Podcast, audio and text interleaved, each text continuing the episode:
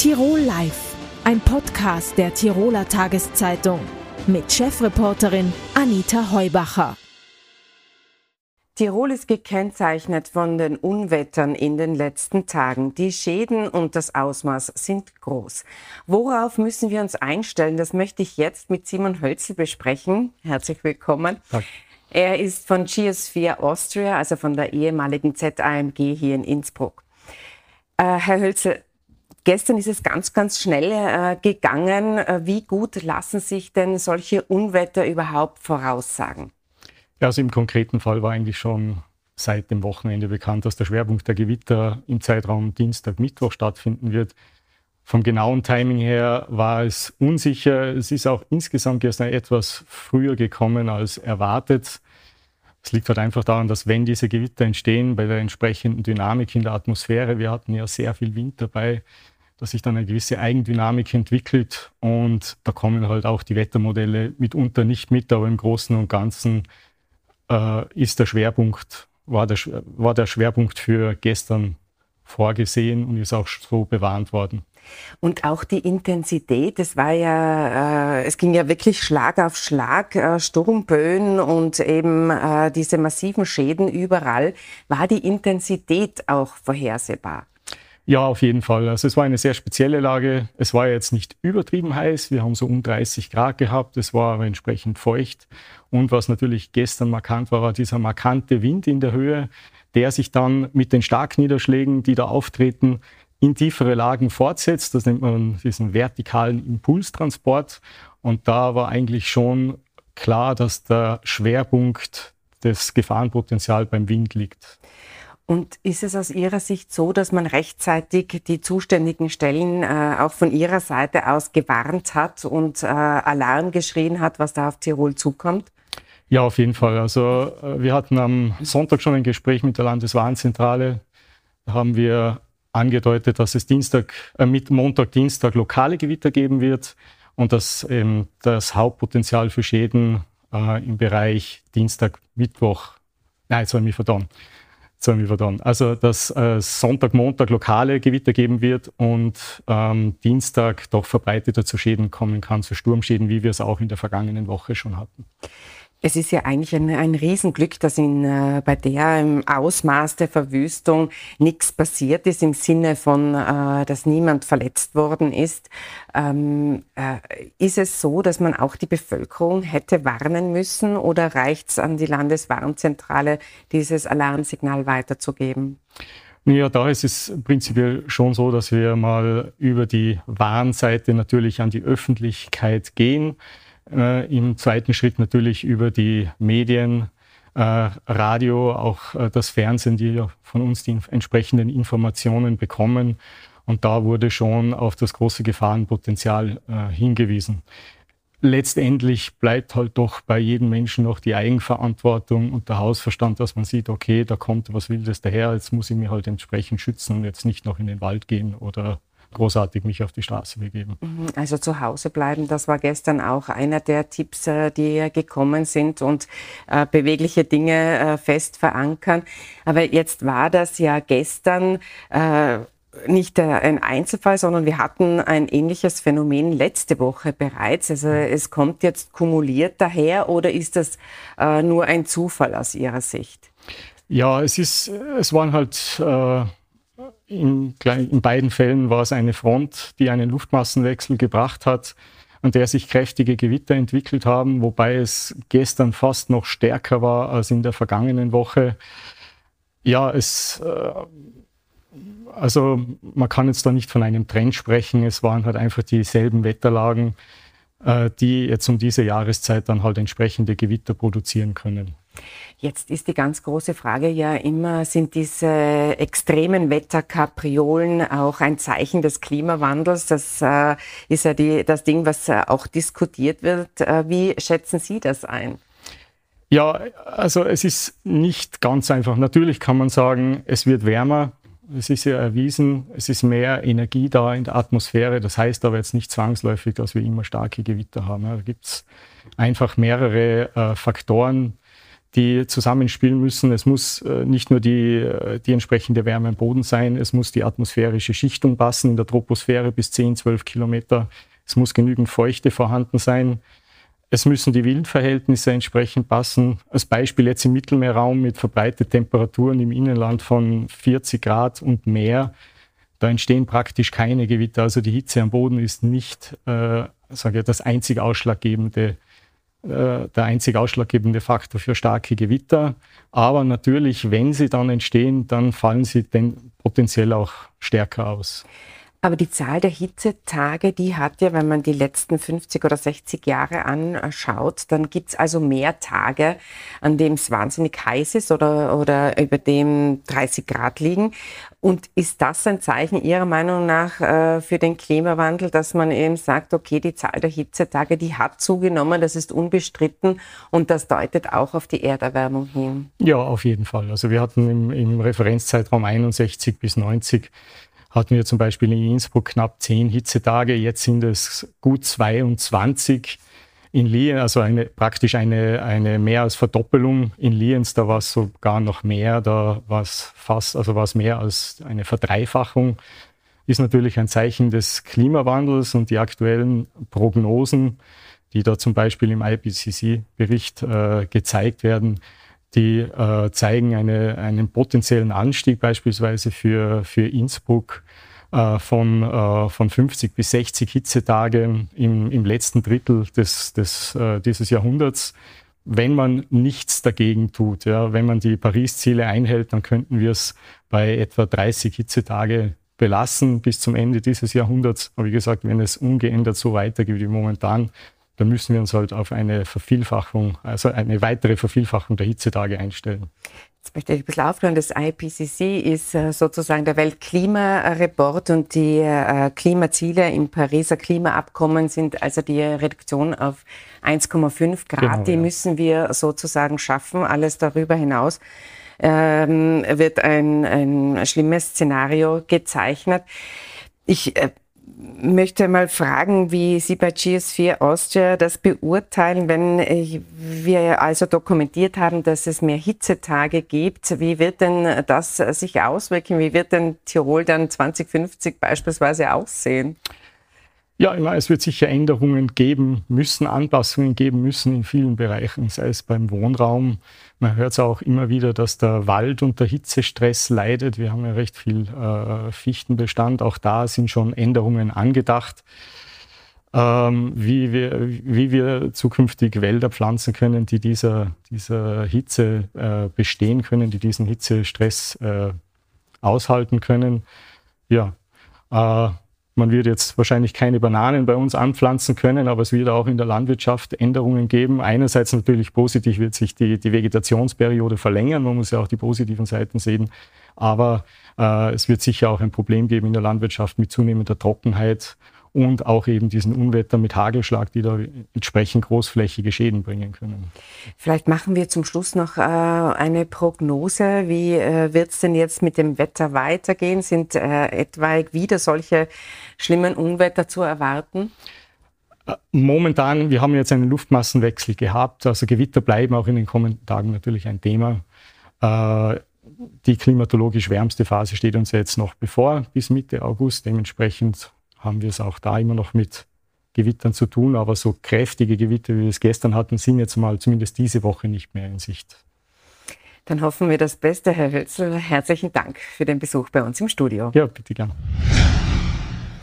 Bei mir im Studio ist heute Schauspieler, Regisseur und er ist in seiner neuen Rolle als Intendant der Delfer Volksschauspieler bei uns im Studio. Herzlich willkommen, Gregor Blorb. Grüß Sie Gott. Wir sind knapp vor der Premiere. Am Donnerstag ist es soweit. Sieben Todsünden von Franz Granewitter werden aufgeführt auf einer bombastischen Bühne. Musste es so bombastisch sein?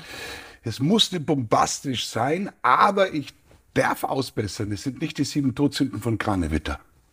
Nein, wir haben sieben Autoren, Autorinnen engagiert. Es ist die ursprüngliche Fassung, gab es natürlich, die 81 aufgeführt worden sind bei den Tiroler Volksschauspiele vom Granewitter. Wir haben sie neu bearbeitet lassen, ähm, weil sich eben die Todsünden auch verändert haben. Aber bombastisch muss es sein. Sünden, Todsünden muss bombastisch sein. Die Todsünden, die haben Sie inszenieren lassen, unter anderem von Uli Bre, Drehbuchautor, oder auch von Felix Mitterer.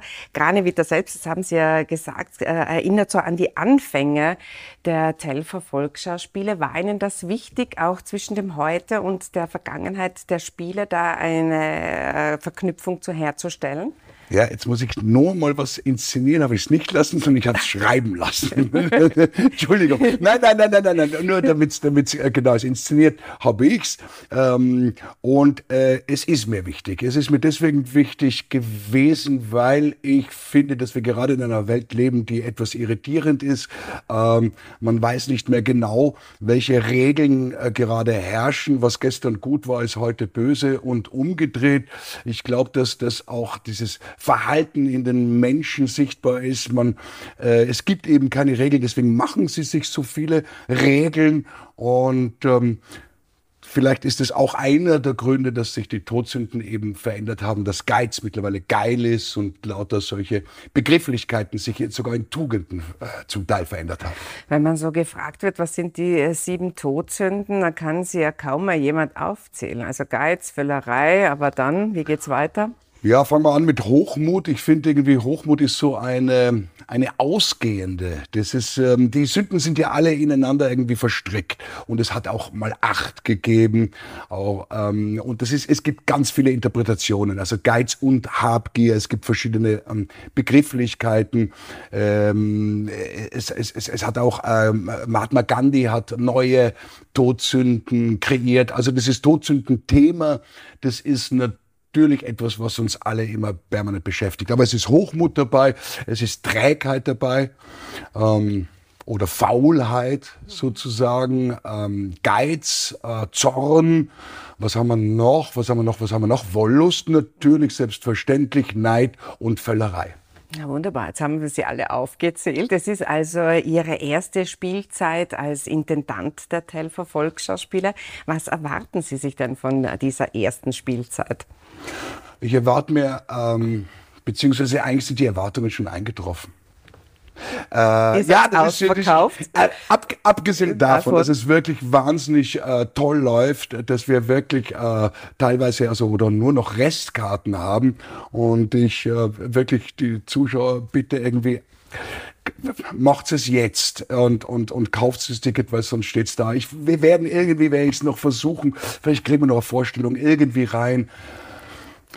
Aber das wirklich Wichtige ist dieses Gemeinschaftliche. Und das war mir, ähm, das war mir eigentlich die, die, die, die das, das war für mich wirklich überhaupt die Priorität.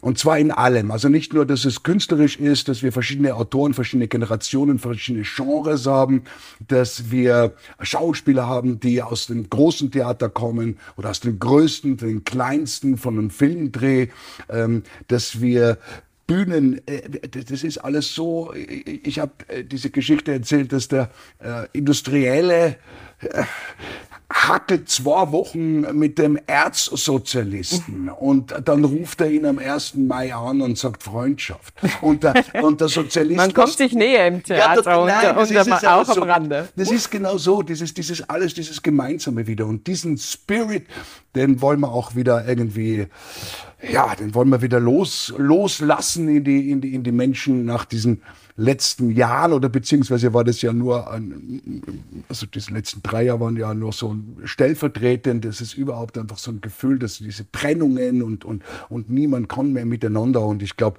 diesen Ort wollen wir da wieder schaffen. Gehen wir noch mal zurück an äh, den Schauplatz sozusagen. Das ist äh, wirklich sehr bombastisch, nicht äh, kleckern, sondern klotzen ist Ihre Devise gewesen. Und am Birkenberg ist äh, eine ganz tolle Konstruktion entstanden, also mit sehr viel Alu, mit äh, sehr viel äh, Marmor. Warum dieser Marmor und warum diese Geschichte rundum? Der, der Marmor war die Geschichte, ich wollte ein Foyer schaffen, ein ein, ein Ort der Begegnung, dass Menschen auch nach der Vorstellung also, oder in der Pause miteinander wieder ähm, kommunizieren können. Es war so, ich war letztes Jahr noch im Theater in Frankfurt und das waren so die Ausläufer von ähm, dieser Zeit. Und, und da hieß es, die Vorstellung war zu Ende, die, Schauspieler haben sich verbeugt und es hieß gleich, äh, äh, verlassen Sie so schnell wie möglich das Theater zu Ihrer und äh, Sicherheit und so. Und ich bin draufgekommen, es hat keine Auseinandersetzung, keine Kommunikation gegeben. Und da bin ich drauf gekommen, ich weiß nicht, gar nicht mehr, was für Stück ich gesehen habe. Es, es hat mir wirklich gut gefallen, das weiß du musst ich noch. es nachbereiten, ja, sozusagen. Das Ja, ist das du musst Wichtigste. Kunst und Kultur ist der Austausch. Mhm. Weil dann äh, äh, zu Hause irgendwie ein, ein bisschen, das ist nichts, das ist äh, zwischen den Menschen. Und deswegen ist dieses Foyer entstanden. Und Columbus Next, eine Architektur, ein Kollektiv, ähm, hat dann die Idee gehabt, dieses Marmor für alle. Und ähm, danke an Lasa. Die haben uns das zur Verfügung gestellt. Und das ist auch wieder Volksschauspiele. Dass wir, das sind Werte von, keine Ahnung, wie viel, Wie viel das wert ist. Das ist ein Euro, riesiger ein Quader, ja. Ja. Und das ist dann, und der steht da und das ist einfach, das steht da und das ist Marmor für alle. Und jeder kann den berühren und angreifen und draufsitzen und liegen und, und, und, und, und, und, ja, das ist einfach wirklich schön. Wie nervös sind Sie denn wegen dem äh, Wetter als Veranstalter? Sie sind ja Intendant und äh, äh, Sie haben viele Rollen jetzt in Telfs übernommen und äh, ist einer auch äh, die des Wetterfroschs, dass man eben gespannt auch in den Himmel schaut? Ja, ich habe es ein bisschen abgewöhnt da, weil sonst fand man, da wird man narrisch, weil man jede, jede Stunde an, an, an Handy-App wechselt es wieder vollkommen. Wir haben zum Glück von meiner Regieassistentin, der Mann ist ein Pilot, der seit 30 Jahren herumfliegt und der uns am selben Tag eigentlich auf Minute genau sagen kann, wie das Wetter aussieht. Wir haben nur Schwierigkeiten, wenn es jetzt wirklich so wie gestern stürmt und, und ein Orkan daherkommt, uns hat er ja verschont, aber die anderen Gebiete nicht. Dann gibt es ja eine, eine landesweite ähm, Meldung und dann darf man gar nicht spielen. Ansonsten sind die Zuschauer sicher, die sind unter Dach und äh, den Schauspielern, das ist so, wir sind äh, Volksschauspiele, die, ist, äh, die spielen beim Schnee, Regen, das ist einfach andere Liga. Das ist, äh, das kann man nicht vergleichen. Das ist, Ja, äh, die müssen hart sein, die müssen in Telfs die durchgehen. sind hart, die sind hart. Ich habe jetzt gerade, Gerti draußen habe ich gerade telefoniert, äh, aber ich gesagt habe, bitte, bitte, die sitzt da halbnackt oben noch irgendwo irgendwo äh, äh, auf, auf, auf Nacht und, und, und, und, und, und, und, und. Und, und ich denke mir, das ist ein Blödsinn, bitte irgendwas, du musst dir was anziehen oder irgendwas tun, aber es ist für sie ganz wichtig, da oben so zu stehen. Und ich glaube, jetzt habe ich sie dazu überredet, dass sie dazwischen mal duschen geht oder irgendetwas. ja, es ist, es ist, weil es, es kann ja sein, am Abend natürlich wird es dann manchmal auch kühl. Ja, also du solltest dir auch was anziehen. Hoffentlich, dass das alle Schauspieler gut überstehen. Ein zentrales Thema in dieser Spielzeit ist die Freiheit der Kunst. Sehen Sie die Freiheit der Kunst äh, bedroht?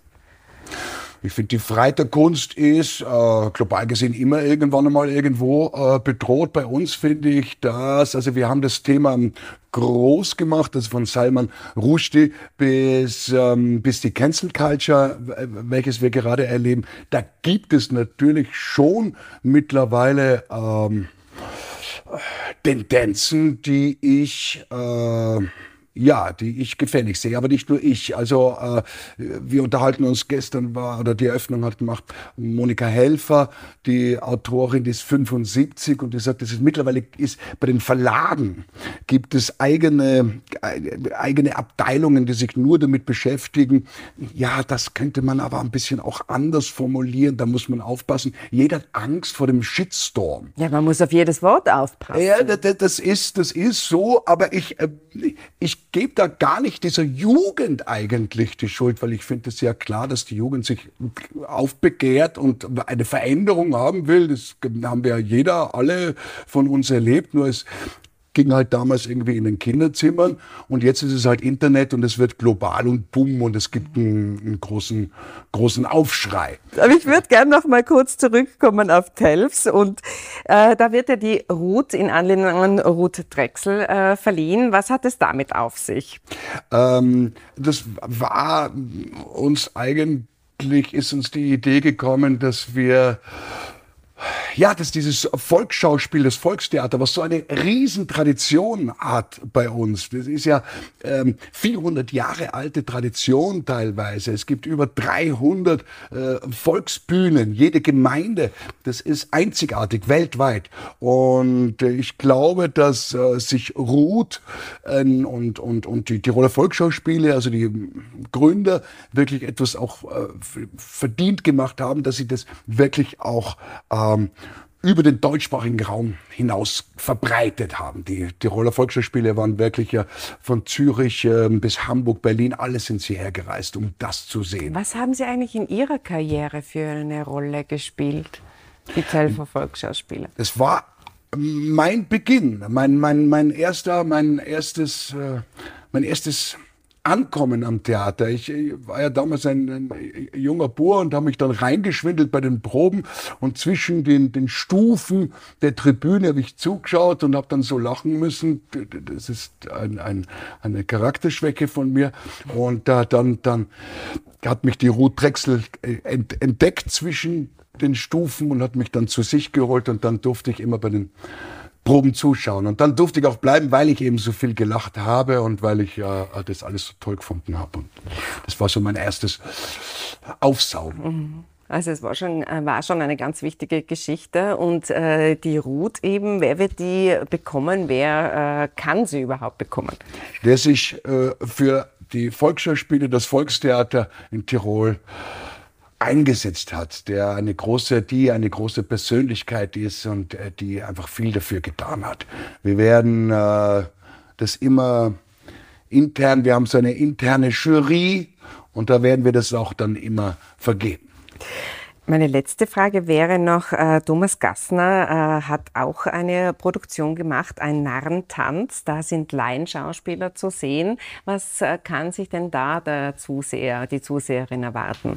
Wir haben eigentlich dasselbe Prinzip übernommen, also wie bei den Todsünden, dass es sieben verschiedene auch ähm, Autoren sind, haben wir so, oder hat der Thomas Gassner die Idee gehabt, nachher machen wir die Tugenden, oder wir haben das, ähm, so die Tugenden, und der macht das mit sieben verschiedenen Theater, also Volksbühnen, ähm, und herausgekommen ist ein Stück, was ich fantastisch finde. Also ich habe das, ich habe das gelesen, ich habe den Thomas um zwei in der Früh sofort angerufen und gesagt, irgendwie unbeschreiblich, wahnsinnig toll, könnte auf jeder Bühne sofort gekauft werden, dieses Stück. Das hat er wirklich ganz, ganz toll gemacht. Und da äh, erwarte ich mir nicht nur, sondern ich weiß, dass das ein einzigartiger Volksschauspielabend wird mit äh, diesen, es gibt ja eben an diesen Volksbühnen vollkommene wahnsinnige Schauspieler, Charakter. Fressen. Wir dürfen das sagen. Aber so, erwischt, erwischt wahrscheinlich. Jetzt steht's ja. zu uns, oder? Ja, genau. ja, großartig.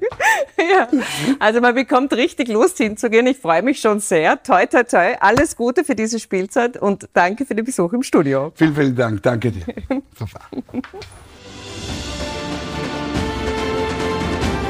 Tirol Live, ein Podcast der Tiroler Tageszeitung.